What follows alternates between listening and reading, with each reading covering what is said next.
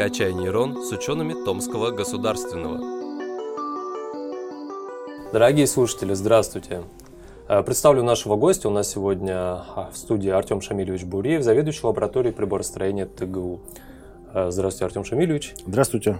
И сегодня мы э, будем обсуждать такую тему, как антропоморфная робототехника. Раскроем, что это за дисциплина и как она может помочь людям. Ну и первый вопрос логичный, да. Э, расшифруйте нам, пожалуйста, антропоморфная робототехника. Что мы имеем в виду, когда это говорим? Ну, как из самого названия этой отрасли робототехника следует, антропоморфная робототехника занимается разработкой роботов максимально похожих на человека. Либо как минимум формой, а желательно еще и функционалом. То есть робот, который в идеале может заменить человека в каких-то либо ответственных и опасных местах, либо в каком-то социальном взаимодействии, когда такая ситуация вдруг может потребоваться. Ну вот если вот в целом говорить, то есть по большому счету это роботы с расширенными возможностями взаимодействия с человеком. Угу. Так, ну и значит существуют роботы, которые не антропоморфны, которые вообще другими внешними признаками наделены.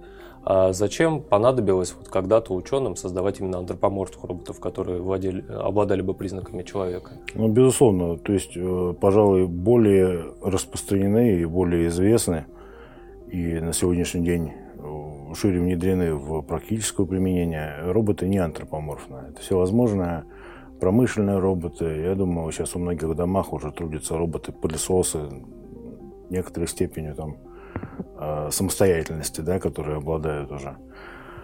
Э, при этом это направление, оно продолжает развиваться. То есть вот узкоспециализированные, высокоточные роботы используются в промышленности очень широко.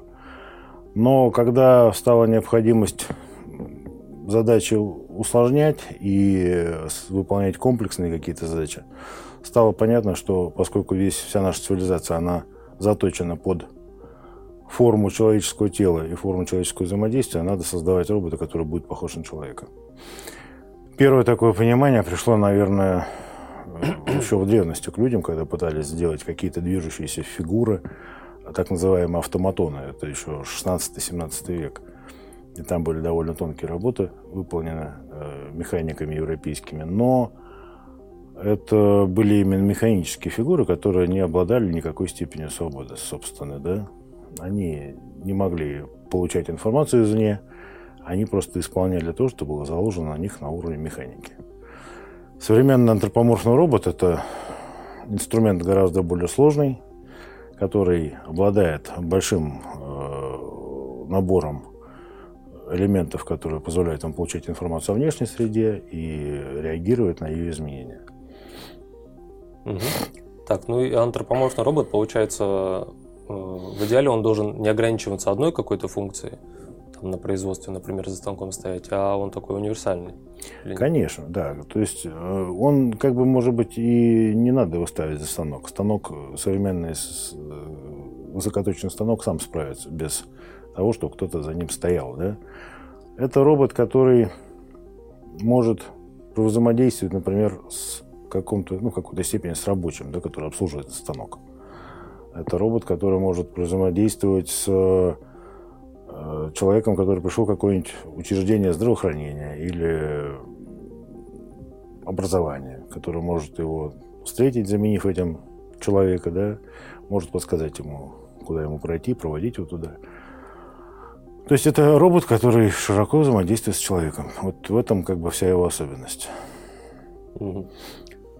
Так, на, еще на предварительной беседе вот вы затронули такой момент, что человек многие вещи выполняет э, рефлексивно. Он уже не задумывается. Рефлекторно. Рефлекторно, да. Не задумывается о том, как сделать определенное действие. Все это уже на автомате происходит. А в случае, если робот повторяет э, те же действия, которые производит человек, а есть какие-то сложности, чтобы настроить вот этот алгоритм? Ну, конечно, потому что как направление современная антропоморфная робототехника развивается с 60-х годов 20 века, и в сравнении с теми первыми платформами, которые создавались в Японии или в Советском Союзе, сейчас э, антропоморфные роботы, они невероятно далеко продвинулись вперед.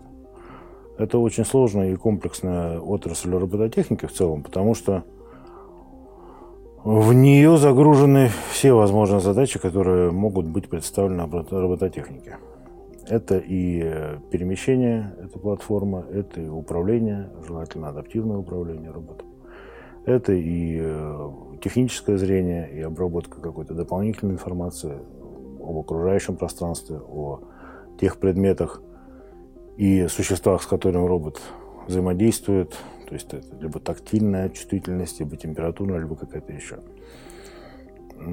Это сложная и интересная отрасль, которая вот у нас, я считаю, что она даже сложнее, чем промышленная робототехника. Там набор операций, ситуаций, в которых робот бывает, он ограничен.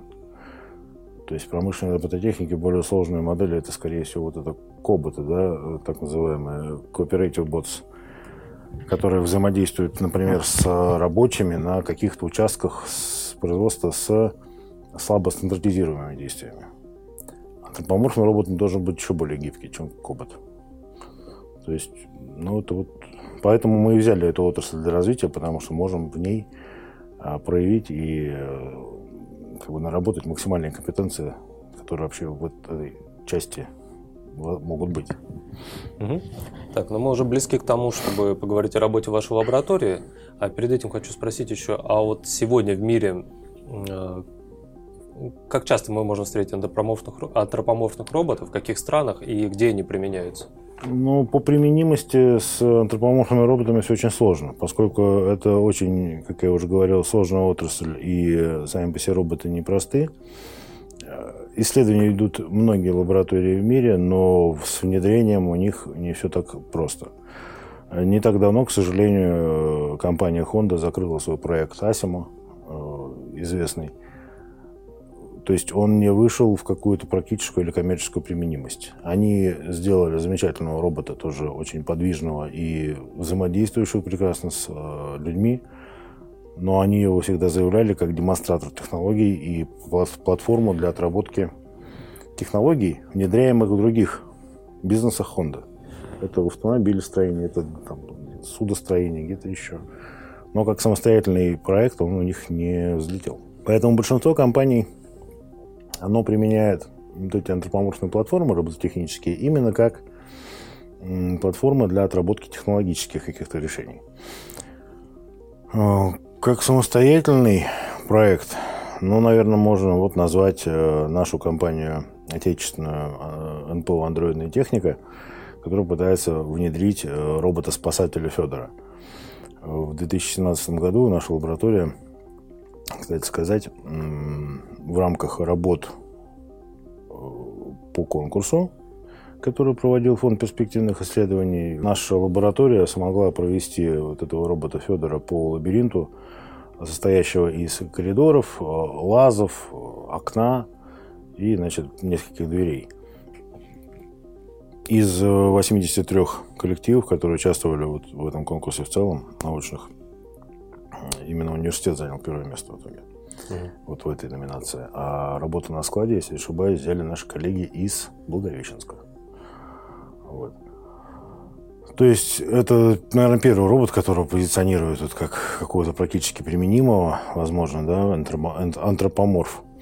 Но не считая тех случаев, когда роботов пытаются использовать там в домах престарелых, каких-то еще социальных учреждениях для взаимодействия с одинокими людьми и какой-то помощи им в быту. Это где, например? Японцы очень активно такое направление угу. развивают сейчас. Кстати, по поводу японцев тоже пример угу. такой читал, что там есть э, в одном из университетов ученый, который сделал точную копию себя, который на лекциях Масахира, заменяет. Масахира Моря, да. Он, он совершенно гениальный робототехник. И вот э, несмотря на то, что, да, безусловно, сейчас вот все эти технологии наши беспроводной связи, как говорится, да, то есть удаленного присутствия, угу. они, я думаю, в Японии не хуже, чем у нас э, продвинуты.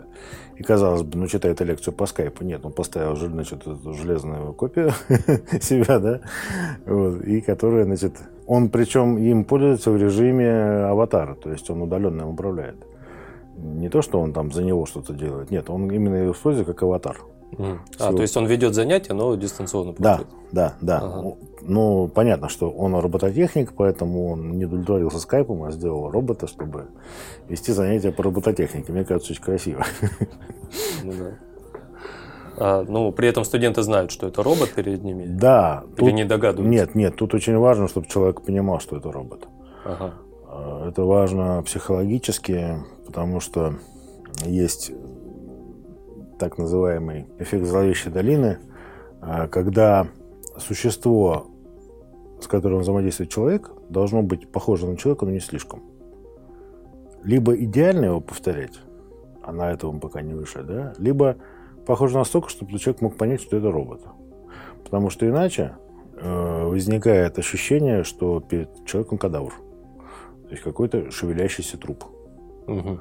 И это вот вызывает сразу такое неприятие какое-то на очень глубинном уровне психологическом. Оно неосознаваемое, да, но вот э, это неприятие, оно распространяется не только на роботов, но и на их элементы. Я думаю, что мы дальше с вами об этом еще поговорим. Угу. Так, ну это уже больше относится к гуманитарным вопросам, каким-то да, вообще пониманием да, это всего мы чуть этого. позже обсудим.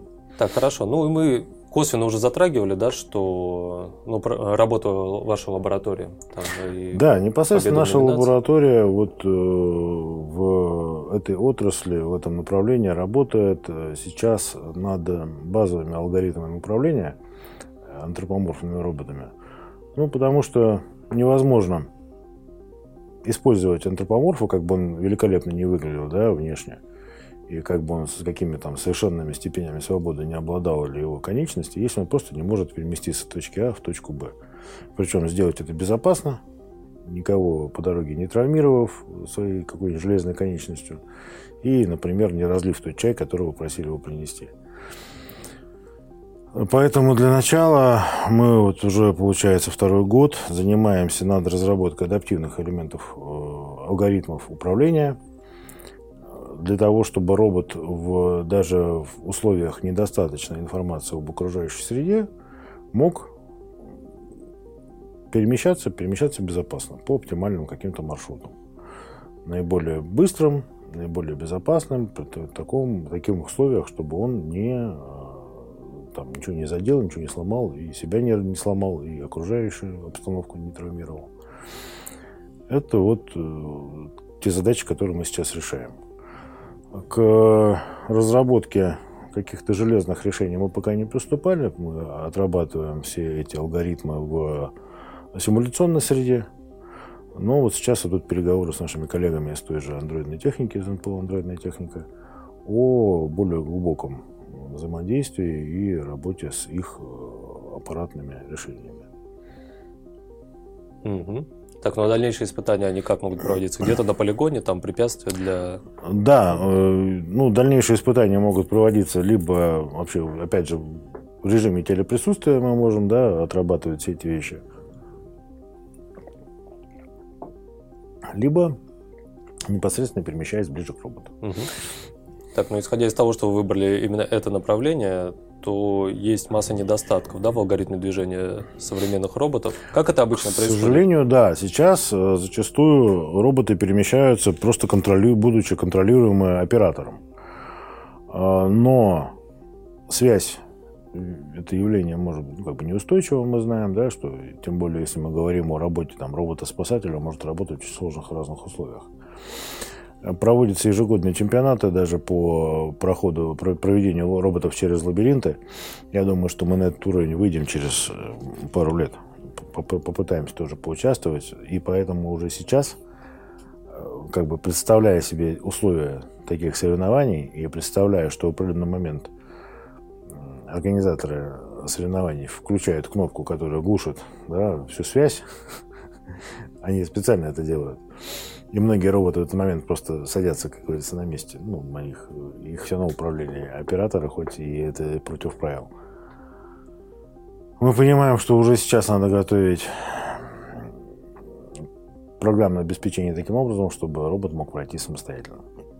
Ориентируясь на меняющуюся внешнюю обстановку, ориентируясь только на ту информацию, которая поступает ему с его роботизированных органов чувств.